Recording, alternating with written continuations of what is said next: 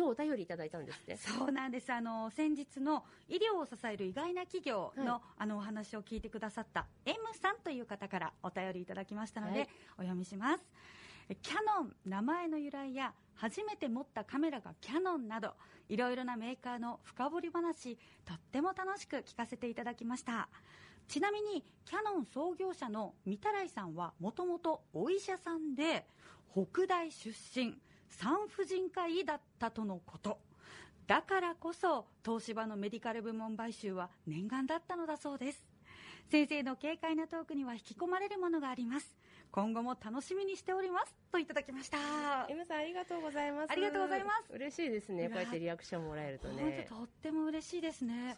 でも皆さんこういう感覚で聞いてくださってるこれ三寺さんもともとお医者さん。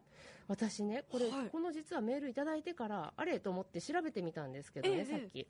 そしたらねうちのね祖父も御手洗さんと多分同じ時期に北大の医学部にいたんじゃないかなと思っていてそうだからもしかしてなんかと思ってもしかしてすれ違ってたりとかかもしれないかもしれないですね。したのかもしれない。はいもはやなんかロマンの世界ですけどね。本当にそうですよね、うん。なんか世間は狭いなんてよく言いますけど、ねえ。そんなつながりもあるのかもしれないですね、リアクションありがとうございました。ありがとうございました。さてドクタートークのラジオ診療室。今日のテーマは？博物館は面白いというお話です。博物館は面白い、まあはい。博物館好きの東子先生ですからね。どんな話になるのかとっても楽しみですけれども。山本さん自身博物館お好きです？あもうね好きなんですけれども言われてみれば大人になってからあんまり行ってないなって思いました。えなんか子う供の頃に行くものっていう感覚があって、はい。大人になってからはね、まあ、自分でよほど好きじゃなきゃ能動的に行かないかなって思うんですけど、うんうんあの札幌近郊ですと私は新札幌方面にある北海道博物館。これよく子供行くやつですよね、はい。あと北海道大学総合博物館。これあんまり子供行かないかな、うん。で植物園は行くか。うんうん。あと今休館中ですけど青少年科学館とかもね博物館の仲間には入るんじゃないかなって思うんですけど、私ね北海道での一押しは実は札幌じゃなくて三笠市立博物館ですね。ご存知ですか？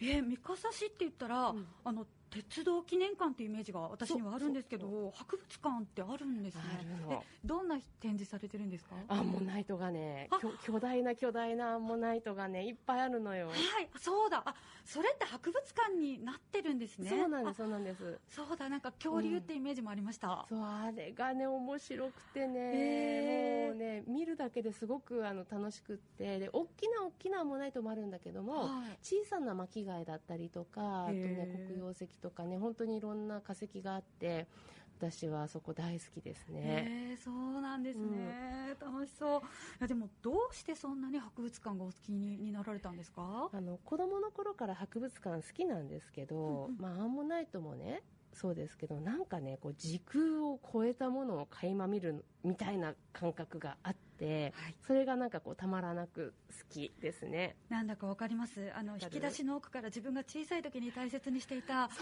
おもちゃとかキーホルダーがこう色あせてね出てきて この自分の手の中にある時に、うんやっぱり感動しますもんね。そうでしょ。うそんな感覚か？なそうそう。あとは私は本当ね高校の古典でね仁和寺の和尚っていう仁和寺、うん。あ仁和寺にある和尚かな。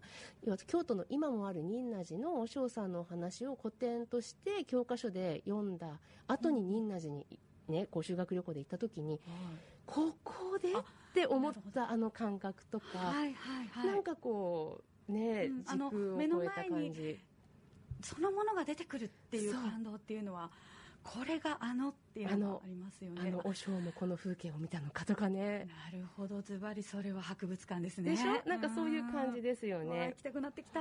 でしょ？でしょ？で私大人になって医師になってからですけどさらにねこう好きの導火線みたいなものにこうシャーッと一気に火がついた衝撃の体験があって。どんな体験ですか？あのねはい。これも子供の頃社会科の教科書に載ってた大英博物館にあるロゼッタストーンのねこう白黒の写真を見て大人になったら絶対行きたいなって思ってたんですけれどはい。こう大人になってからイギリスのロンドンに1ヶ月ほどね臨床短期留学といっていたことがあるんですけど、うんうん。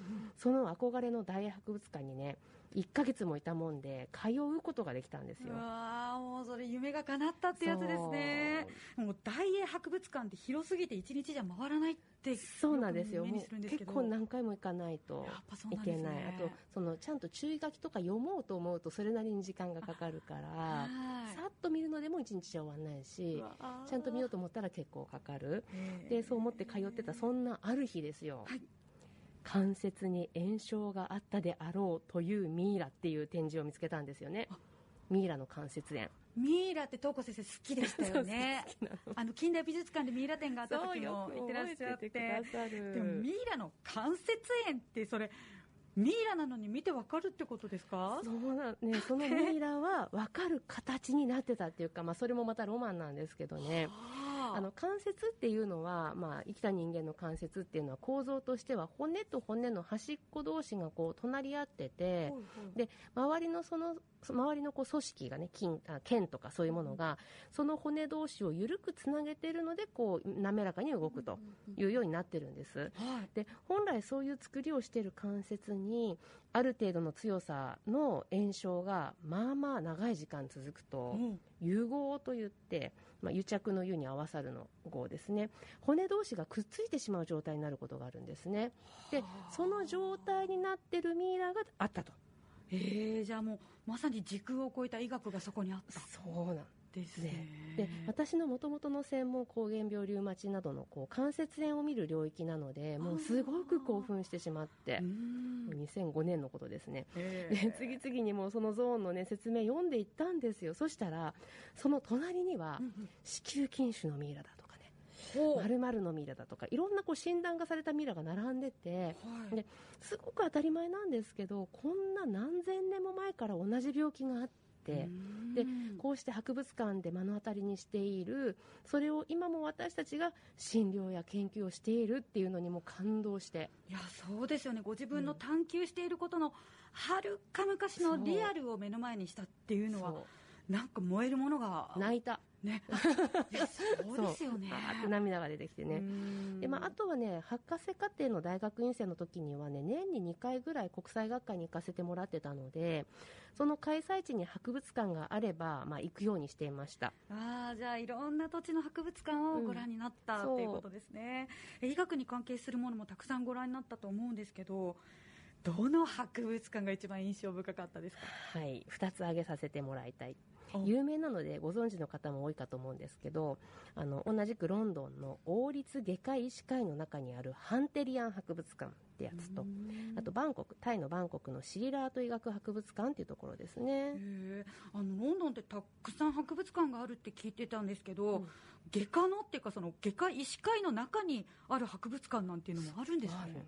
でロンドンはね、まあ、他にも自然史博物館とかがあってねちょっと話それますけどダーウィン館っていうのがあってまあうんいろんな生き物の展示があるのでそれもおすすめですけれどもそうハンテリアン博物館今申し上げたのはあのなんとジキルとハイドのモデルになった先生が作ったと言われてるんですね。えなんか大丈夫ですか？二面性のある博物館とかそういう感じじゃなくて。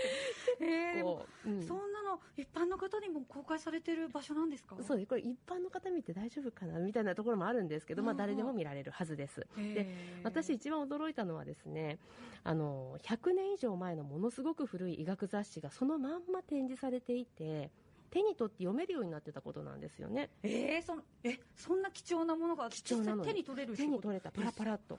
そんなことできてでやっぱりもちろん先生も読まれてみたんですよね。どんな内容だ？私がね手に取ったのは「ランセット」っていう今も発行続いているあの歴史と権威のある医学雑誌だったんですけれどはい。主にその時代はね戦争で負った怪我についてだったりとかね。うんうん。あと結核とか梅毒っていった比較的クラシックな古典的な病気について書かれてましたね。おいや100年前っていうからどんな言葉が出てくるのかと思ったら割とあの意外にシンプルというか、そうですね。私にでも分かる言葉が並んでいますね。逆に言うとそのいろいろな病気のあの研究が進んでいないから、うん。いわゆる外傷と言われるようなものに集中してたのか、まあ、それ戦争の時代だったからなのかとかなんかそういうことを考えるのもなんかこうロマンな感じがしてね。そうね。思いが巡りますもんね。でもまあ実はね結核とか梅毒は近代でも見られる病気ですし、うんうん昔のものではないっていう認識を持っておくことも大事かなって思うんですよね。ちょっとはい。余談ですけど、梅毒最近増えてきてね。最近あのなんか注意喚起の冊子どこかで目に見た気がしましたのでご注意あれ、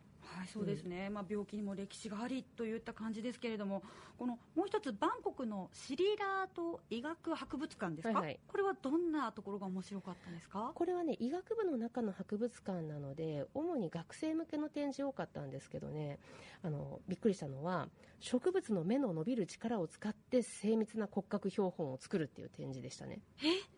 植物の芽ですか、はいそう。つながるのかな？えでしょ？そう、はい。で哺乳類の頭の骨ってこう何枚か合わさってこう球体のような丸っこいこの形になってるんですけど、ちょっとや外の力でずれたら困るので3次元パズルみたく入り組んだ構造で組み合わさってるんですよね。はい。でそれ無理やり剥がそうとすると割れてしまうでしょ？うんうんうん骨格標本を作ろうと思って。はいはないのでた植物の種をまいてその上に骨を乗せて固定して目がほらこうど根性みたいな感じでさ骨と骨の間の隙間に入り込んではいはい。3D パズルをこうふわっとあ解くみたいあな植物の力を借りて綺麗なうん。標本を作るそと、ええでもそれあの医学生はそれで何何を見るものなんですか？骨がこういう、うんうんうん。あの形でつながってるっていうその覚えなきゃいけないんですよ。その光合線っていうんですけどどこのうちに何があってっていう話をね、はい。なので、まあ、いろんなこと考えてる人いるなって思いました。うん、そうですね、うん。